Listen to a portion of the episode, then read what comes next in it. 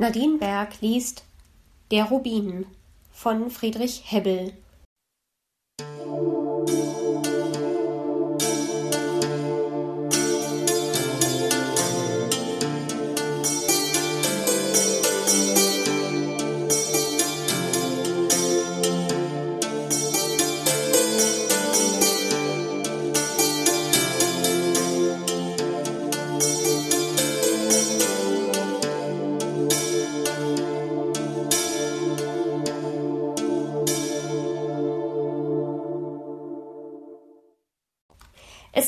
Einem schönen, hellen Nachmittag.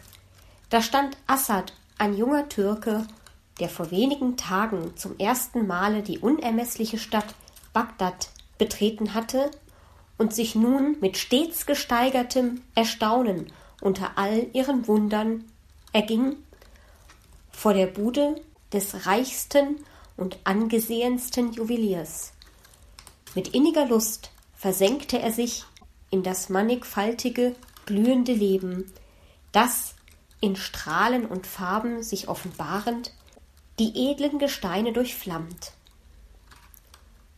O Edelstein, rief er voll Entzücken aus, wohl mit Recht bist du erkoren, die Kronen der Könige zu schmücken, denn in dir ist alles Herrliche zugleich zusammengedrängt und geläutert. Der flüchtige Sonnenstrahl ist gefangen genommen und in deinen geheimnisvollen Kern eingeschlossen.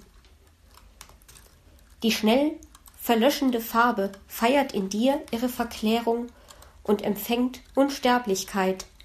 Die reinen himmlischen Elemente, Luft, Feuer und Wasser, vermählen sich in deinem Glanze.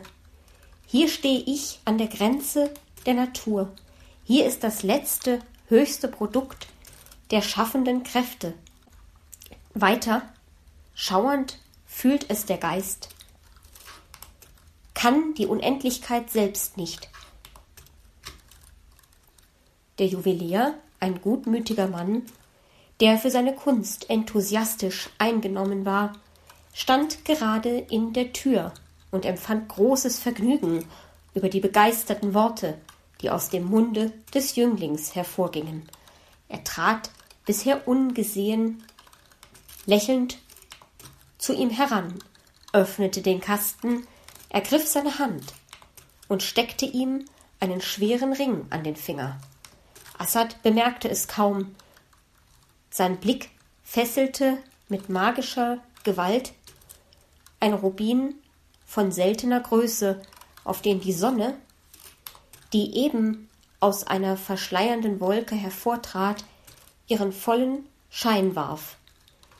Er drückte unwillkürlich seine Hand gegen das Herz und holte zum Erstaunen des Juweliers einen tiefen Seufzer, dann streifte er den ihm angesteckten Ring mit dem Ausdruck sonderbaren Widerwillens wieder ab und rief, auf den Rubin zeigend, leidenschaftlich aus Behaltet das elende Ding und gebt mir den. Kopfschüttelnd erwiderte der Juwelier Der Stein ist mir um Hunderte nicht feil. Ich muss ihn aber haben, versetzte der Jüngling wie im Wahnsinn. Er griff den Rubin und stürzte flammenden Auges fort. Der Juwelier erhob ein großes Geschrei, rannte Assad nach und schalt ihn einen Dieb, da dies nicht zu helfen schien, einen Räuber und Mörder. Alsbald entstand ein Auflauf auf der Straße. Der Jüngling wurde ergriffen und mit Ungestüm vor den Kadi geschleppt. Herr, begann der Juwelier voll Zorn, so jung dieser Mensch zu sein scheint und so viel Einnehmendes in seiner Gestalt liegt, so ist er doch ein frecher undankbarer Bösewicht. Ich sah ihn vor meiner Bude stehen und ergötzte mich, als ich ihn über die dort ausgebreiteten Schätze mit lauter Stimme wie ein Kind seine Verwunderung ausdrücken hörte. Von Wohlwollen übermannt dachte ich, du sollst einmal billiger kaufen als ein anderer, nahm einen kostbaren Ring aus dem Kasten und steckte ihm diesen an. Ich erwartete, er würde, so plötzlich beschenkt, große Augen machen und nicht wissen, wie er sich gebärden solle. Stattdessen nahm er kaum Notiz von meiner Freundlichkeit und stieß zu meinem nicht geringen Ärger dumme, unvernünftige Seufzer aus. Dann zog er den Ring wieder ab, warf mir ihn verächtlich hin und verlangte in einem so gebieterischen Ton, als ob er, wenn es ihm beliebte, auch wohl meinen Kopf fordern dürfte, den wundervollsten Rubin, der je in meine Hände geraten ist. Als ich meinen gerechten Unwillen bekämpfend, weil ich seine Unwissenheit für den Grund seiner Unverschämtheit hielt, ihm bescheiden bemerkte, dass ein solcher Stein mehr Wert habe, als er denke, erklärte er geradezu, er müsse ihn haben, nahm auch mit der bekannten Abneigung der Straßenräuber gegen Formalitäten sogleich von meinem Eigentum Besitz und begab sich auf die Flucht. Ich folgte ihm, wie es mir bei der Last meines Bauches und in einer der Verdauung heiligen Stunde möglich war, ihn wieder einzuholen, begreife ich selbst nicht. Die Angst muss dem Menschen übernatürliche Kräfte verleihen. Der Kadi, ein langer, hagerer Mann mit einem Gesicht, das, wenn er in seiner Gerichtsstube saß, die Inschrift der dantischen Hölle furchtbar getreu widerspiegelte, war einmal selbst bestohlen worden und sprach seitdem gegen Diebe nur noch Todesurteile aus. Er fragte Assad freundlich, ob er das ihm angeschuldigte Vergehen leugne. Wie könnt ich, gab der Jüngling finster zur Antwort. Es wäre auch gleichgültig, versetzte der Kadi. Mit jenem dem Teufel abgeborgten Lächeln, womit Gerichtspersonen in allen Ländern der zerquetschten Menschheit in einem Unglücklichen so gern den Gnadenstoß geben. Man führe ihn vor die Stadt hinaus und tue was rechtens, jedoch nicht ohne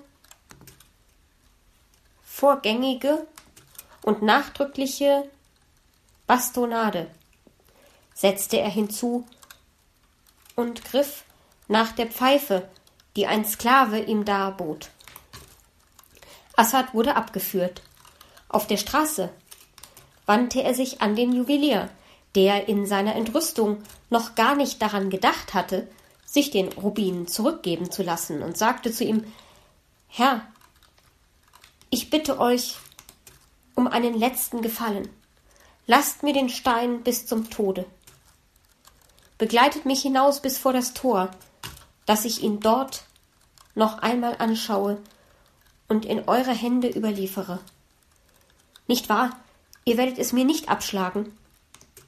Es ist ja nur noch kurze Zeit. In dem Juwelier erwachte Mitleid. Ihn dauerte der schöne, gefasste Jüngling, der jetzt noch in voller Kraft und Glut des Lebens vor ihm stand und doch schon in wenigen Augenblicken der Natur vor der Zeit zur beliebigen Verwendung für einen neuen Zweck zurückgegeben war. Vielleicht hätte er nun den Rubin gern daran gesetzt, um ihn zu retten, doch das war bei der Gemütsart des Kadi unmöglich. Er musste sich also darauf beschränken, dem Scheidenden freundlich seine letzte Bitte zu bewilligen.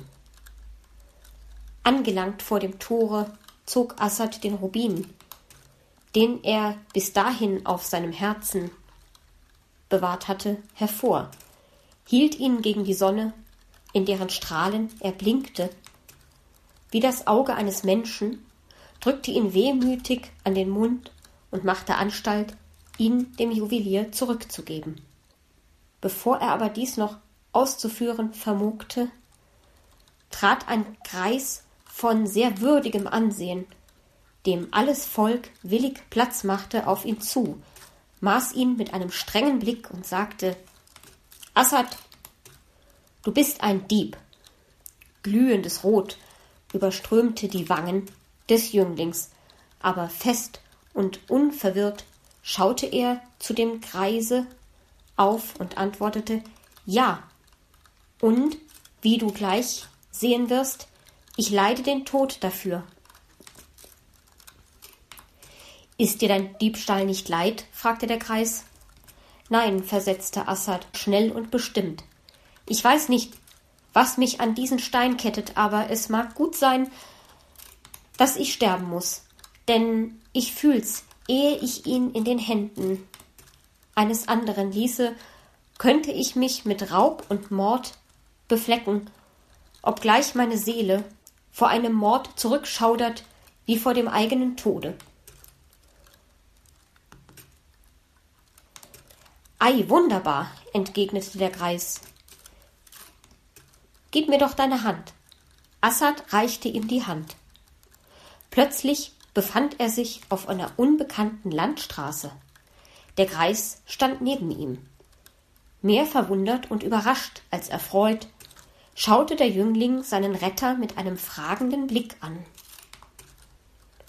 Du bist jetzt über hundert Stunden von Bagdad entfernt, begann der Greis, der seinen Blick wohl verstanden hatte. Und Sie können dort, wenn Sie wollen, ein Lamm strangulieren das ich zum Zeichen deiner Unschuld an deiner Stelle zurückgelassen habe. Glaube ich nicht, dass ich dich gerettet haben würde, wenn Leichtsinn oder schnöde Habsucht dich zum Raub an fremdem Eigentum verleitet hätten. Mir stehen große Kräfte zu Gebote, aber ich missbrauche sie nie, wie so manche Genossen meiner Gewalt. Die Natur hat jene Macht, die den gewöhnlichen Lauf der Dinge aufhalten und verändern kann, vertrauensvoll in unsere Hände gelegt, damit wir ihr in irgendeinem außerordentlichen Falle, wenn die allgemeine Regel, das einfache Gesetz nicht ausreicht, zu Hilfe kommen mögen. Solch ein Fall ist der deinige, denn der Rubin, den du dort in der Hand hältst, ist das Grab einer wunderschönen, verzauberten Prinzessin. Aus ihrem Blut hat er das dunkle, wunderbare Rot in sich gesogen, in das er getaucht ist. Das Feuer ihres Auges sprüht dir entgegen aus den blitzenden Strahlen, die er so verschwenderisch versendet. Ihr schlummerndes Leben schauerte dich an, als du den Stein im Sonnenschein glänzen sahst da wurde deine Seele bis in die innersten Tiefen mit süßer Ahnung gedrängt, und deine Hand musste vollbringen, was Herz und Sinne geboten. Kann die Prinzessin durch mich erlöst werden? fragte Assad tief aufatmend. Das weiß nur sie selbst, versetzte der Greis, und du kannst, wenn du willst, sie einmal sehen und mit ihr reden. Sobald du um Mitternacht alle deine Gedanken in den einzigen an sie zurückdrängst und auf den Rubin drei Küsse drückst, so weicht der Zauber auf einen Augenblick und sie tritt in voller Glorie der Schönheit aus ihrem steinernen Gefängnis hervor. Aber wage nicht dein Glück und deinen Frieden an einen ungewissen Moment. Mit dem Dämon ist schwer zu kämpfen. Dich aber würde die herrlichste der Jungfrauen mit unwiderstehlicher Gewalt in deinem tiefsten Sein gefangen nehmen, und wenn es dir dann nicht gelänge, ihren Bann zu brechen, so wärest du elend auf ewig. Und nun leb wohl. Kein Sterblicher sieht mich zum zweiten Mal. Der Greis war verschwunden, so wie er ausgeredet hatte. Assad bemerkte es kaum, denn jede seiner Empfindungen, jeder seiner Gedanken war an das Wunder, das er in seiner Hand hielt, gebunden. Wie freute er sich, dass die Sonne sich schon zum Untergang neigte, dass die Schatten sich verlängerten. Wie sehnte er sich nach der Mitternacht. die er sonst als unheimliche Freistunde der Toten und Gespenster gescheut, vor der er sich ängstlich in die schützenden Arme des frommen Schlafs hineingeflüchtet hatte. Sie erschien ihm jetzt wie ein Gefäß, aus dem seinen durstenden Lippen der holdeste Inbegriff alles Lebens entgegenschäumte und dass sie über die ganze übrige Welt Angst, Grauen und Entsetzen ausgoß, gab ihr für ihn eben noch einen letzten, schauerlich zauberischen Reiz. Unterdessen eilte er, da es schon dunkel wurde, rastlos fort, um noch vor völligem Einbruch der Finsternis die Stadt, die er in nicht gar weiter Ferne vor sich liegen sah, zu erreichen. Dies gelang ihm, auch war das Glück ihm günstig, dass er bald bei einer alten Frau ein Unterkommen für die Nacht fand. Er zog sich sogleich, große Müdigkeit vorschützend, in das ihm bestimmte Schlafgemach zurück, legte den Rubin vor sich auf den Tisch und zählte nun bei brennender Lampe und verhängten Fenstern die Minuten, die langsam, langsam als wollte jede ihm den Inhalt der Ewigkeit vorrechnen, vorüberkrochen. Endlich war es zwölf. Mit unsäglicher Inbrunst drückte er jetzt den Rubin an seinen Mund und küsste ihn dreimal. Da war es, als ob sich der Edelstein in seiner Hand in leichten, gefärbten Duft auflockerte, der zu einer morgenroten Wolke, die das ganze Zimmer erfüllte, anschwoll. Aus der Wolke schimmerte eine weibliche Gestalt hervor, anfangs blass und im schwachen Umriss kaum erkennbar, aber schnell aufblühend zu frischem, glühendem Dasein. Die holde Jungfrau, in ein blaues Gewand gekleidet, das Haupt in kindlicher Anmut ein wenig vorwärts neigend, warf einen schüchternen Blick auf ihre Umgebung und rief Wo bin ich? Gleich darauf aber heftete sie, wie in trostloser Verzweiflung, ihr Auge starr und tränenlos auf Assad, vor dem es eben noch mädchenhaft scheu zurückgebebt war, und als erdrückte die erst jetzt erwachte Erinnerung an ihren Zustand, wie ein Leichenstein jedwede ihrer Lebensregungen, holte sie einen Seufzer, in dem mehr als menschlicher Schmerz sich kundzutun schien, aus tiefster Brust. Dieser Seufzer schnitt Assad in Mark und Bein. Die Jünglingsblödigkeit, mit der er sich bisher in ehrerbietiger Entfernung hielt, verschwand. Männlich fest und die Hand an seinen Dolch legend, trat er vor, verneigte sich und sprach Edle Fürstin, wenn eure Erlösung die schwachen Kräfte eines Menschen nicht übersteigt, so vergönnt mir, dass ich euch mein Blut und Leben weihen darf. Wie gern tue ich das, gab sie hastig zur Antwort.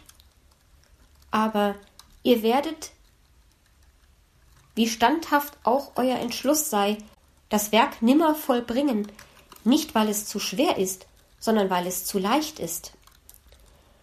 Habe ich recht gehört? fragte Assad mit höchster Verwunderung. Ich begreife eure Frage, versetzte sie. Ihr könnt euch nicht vorstellen, dass die Leichtigkeit meiner Entzauberung sie unmöglich macht. Und dennoch ist es so. Der boshafteste und verschmitzteste aller Zauberer hat mich, die Tochter eines mächtigen Sultans, in einen Rubin gebannt, mich im Garten überraschend, weil mein Vater ihm seine Bitte um drei Tropfen meines Blutes, deren er vielleicht zu irgendeinem schnöden Zweck bedurfte, zornig abschlug. durch den jedesmaligen Besitzer des Steines kann der Zauber gebrochen werden, damit ich aber niemals wieder des schönen Lebens mich erfreuen möge, hat er die Entzauberung an ein Mittel geknüpft, auf das, weil es einem jeden an jedem Ort und zu jeder Stunde zu Gebote steht, eben darum keiner verfallen wird, und dass ich, obgleich er mich, um meine Qual vollkommen zu machen, damit bekannt gemacht hat, als das teuerste Geheimnis bei mir bewahren muss, wenn ich nicht für ewig begraben sein will.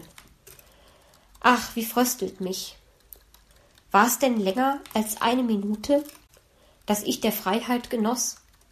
Gib mir einen Becher Wein, schöner Jüngling, denn mich dürstet, aber schnell. Von seltsamer Rührung über diese Bitte ergriffen, welche ihm aus Munde dem einer Sterbenden zu kommen schien, die vom Leben noch einen letzten Genuss verlangt, um das Leben dadurch noch um einen letzten Augenblick zu betrügen, reichte Assad ihr mit abgewandtem Gesicht den Wein, den seine Wirtin ihm gebracht und den er in seiner Aufgeregtheit ungetrunken gelassen hatte. Freundlich dankend trank sie den Wein. Gleich darauf war sie wieder von der Wolke umflossen.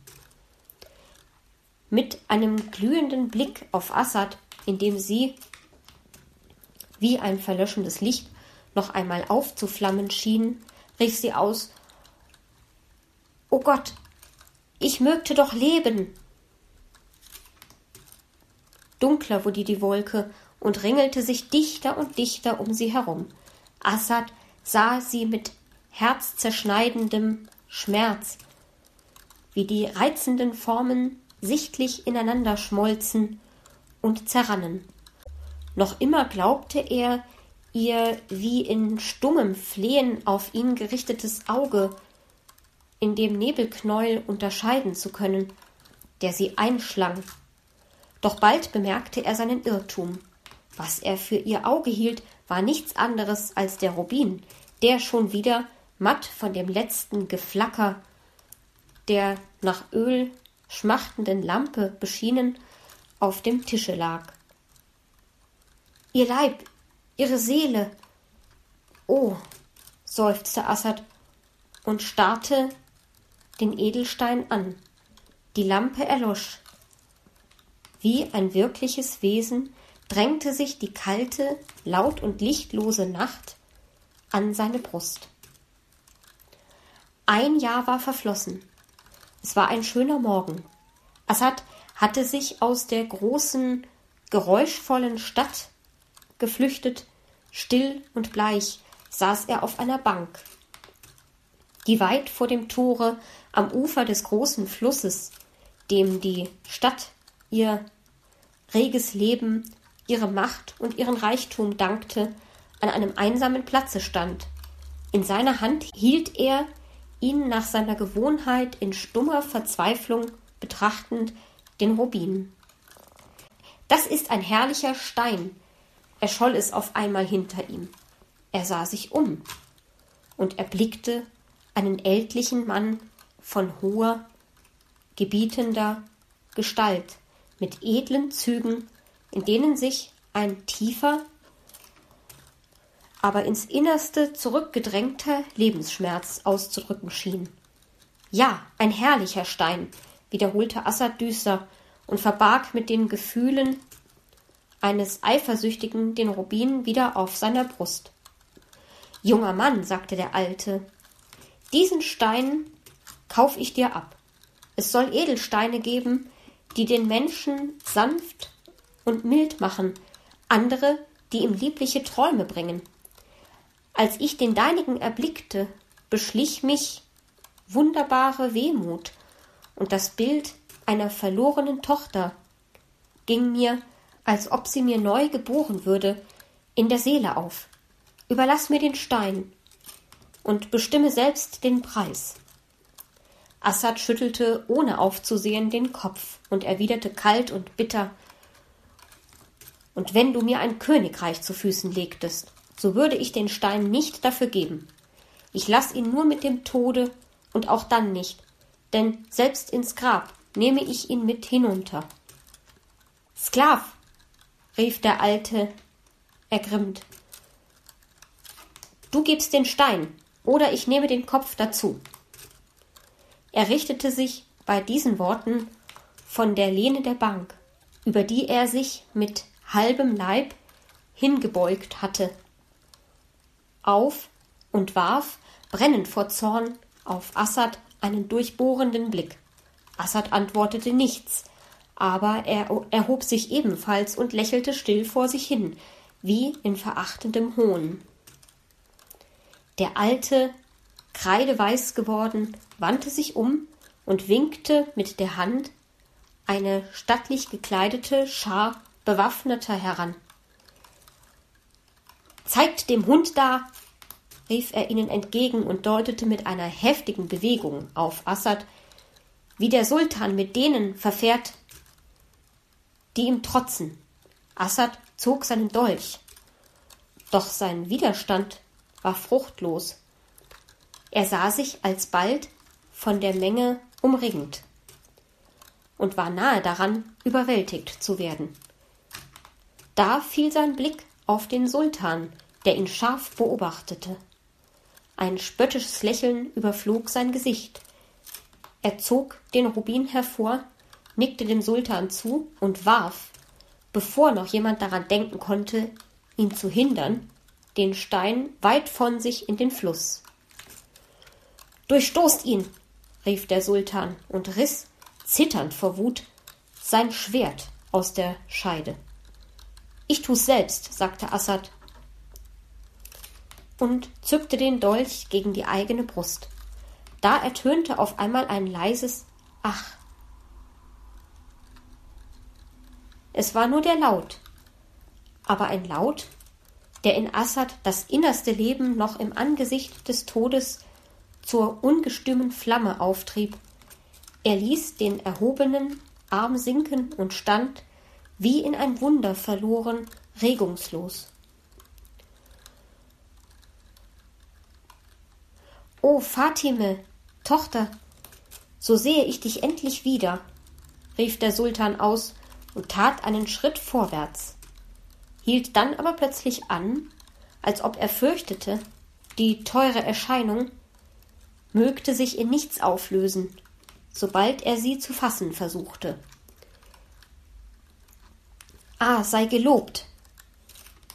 jauchzten die erstaunten Trabanten und warfen sich, ihr Angesicht verhüllend, zu Boden. Vater, führe mich zu meiner Mutter, rief die süße Stimme, die Assad in jener Mitternacht vernahm, und leidenschaftlich, ängstlich umschlang die Jungfrau den alten Mann. Schmerz und Freude vermischten sich in Assads Brust, er seufzte laut auf. Da trat die Prinzessin zu ihm heran, fasste errötend seine Hand und sagte, indem sie ihn zu ihrem Vater führte, Hier ist mein Retter. Der Sultan blieb eine Weile stumm und ernst. Dann sprach er zu Assad, Ich wollte dich töten. Ja, erwiderte Assad. Aber noch leb ich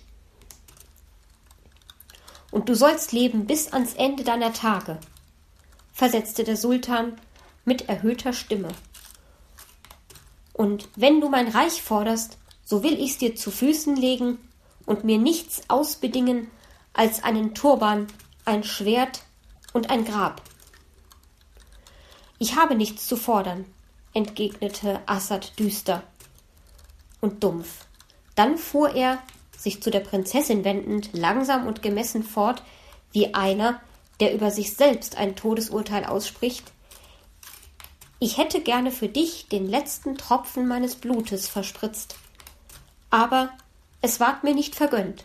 Ich konnte dich nicht erlösen, ich konnte dich bloß beklagen. Und das konnte jedermann. Und heute, heute war ich sogar nichtswürdig genug, den Stein, der dein holdes Selbst umschloss, in die schlammige Tiefe hinabzuschleudern. als der Mann, der, wie ich jetzt sehe, dein Vater ist und in dem gewiss nur ahnungsvolle Sehnsucht den Wunsch nach seinem Besitz so heftig entzündete, ihn von mir verlangte. Oh, ich verachte mich selbst. Und du musst mich auch verachten. Du tust dir Unrecht, sagte Fatime, denn dadurch, dass du den Rubin, den du bisher, wie alle früheren Besitzer, nur zu starrsinnig festgehalten hattest, freiwillig und aus eigenem Antriebe von dir warfst, ward meine Erlösung vollbracht. Dies war ja eben die schlimme Bedingung, die dieselbe, obgleich ein jeder sie an jedem Ort und zu jeder Stunde erfüllen konnte, ungewisser machte, wie ein Kampf mit Ungeheuern und Drachen. So ward ich denn glücklich, weil ich erbärmlich war, versetzte Assad. Fatime schaute ihn zugleich bittend und fragend an, denn sie verstand ihn nicht mehr. Aber der Sultan trat hinzu und sagte Du bist von nun an mein Sohn. Tritt nicht zurück. Ein Mann muss sich nicht schämen, das von dem Zufall als Geschenk anzunehmen, was er, wenn's nötig wäre, dem Schicksal abtrotzen würde, durch Kraft und Beharrlichkeit.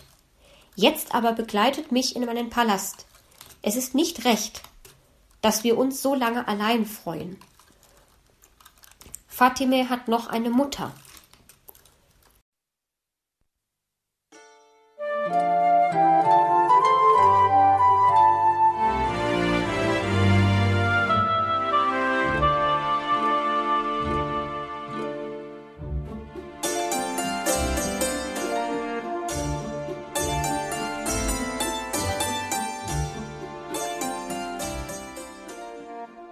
Hörtest eine Audioproduktion von Blinzeln Media, zu finden im Internet auf www.blindzellen.org. Blinzeln schreibt man in unserem Fall immer mit einem D in der Mitte. Wenn du uns gerne kontaktieren möchtest, so geht das einerseits per E-Mail an podcast.blindzellen.org oder du verwendest dafür unser Kontaktformular auf unserer Homepage direkt zu finden unter kontakt.blindzellen.org. Wenn du uns einen Audiobeitrag für die Sendung zukommen lassen möchtest, dann benutze doch hierfür am einfachsten unseren Podcast Anrufbeantworter. Den erreichst du im deutschen Festnetz unter der Telefonnummer 05165 439 461. Und wenn du aus dem Ausland anrufst, dann ersetze einfach die vorangegangene 0 gegen die Ländervorwahl für Deutschland. Das ist die 0049. Wir freuen uns über Lob, Kritik, eine Rezension oder Bewertung unserer Audioproduktion dort, wo du sie gehört hast. Konnten wir dich hiermit gut unterhalten und informieren? Du findest bei Blinzeln zahlreiche weitere Audioproduktionen aus allen Bereichen und zu allen Themen. Entweder bei uns auf der Homepage www.blinzeln.org oder dort, wo es Podcasts gibt.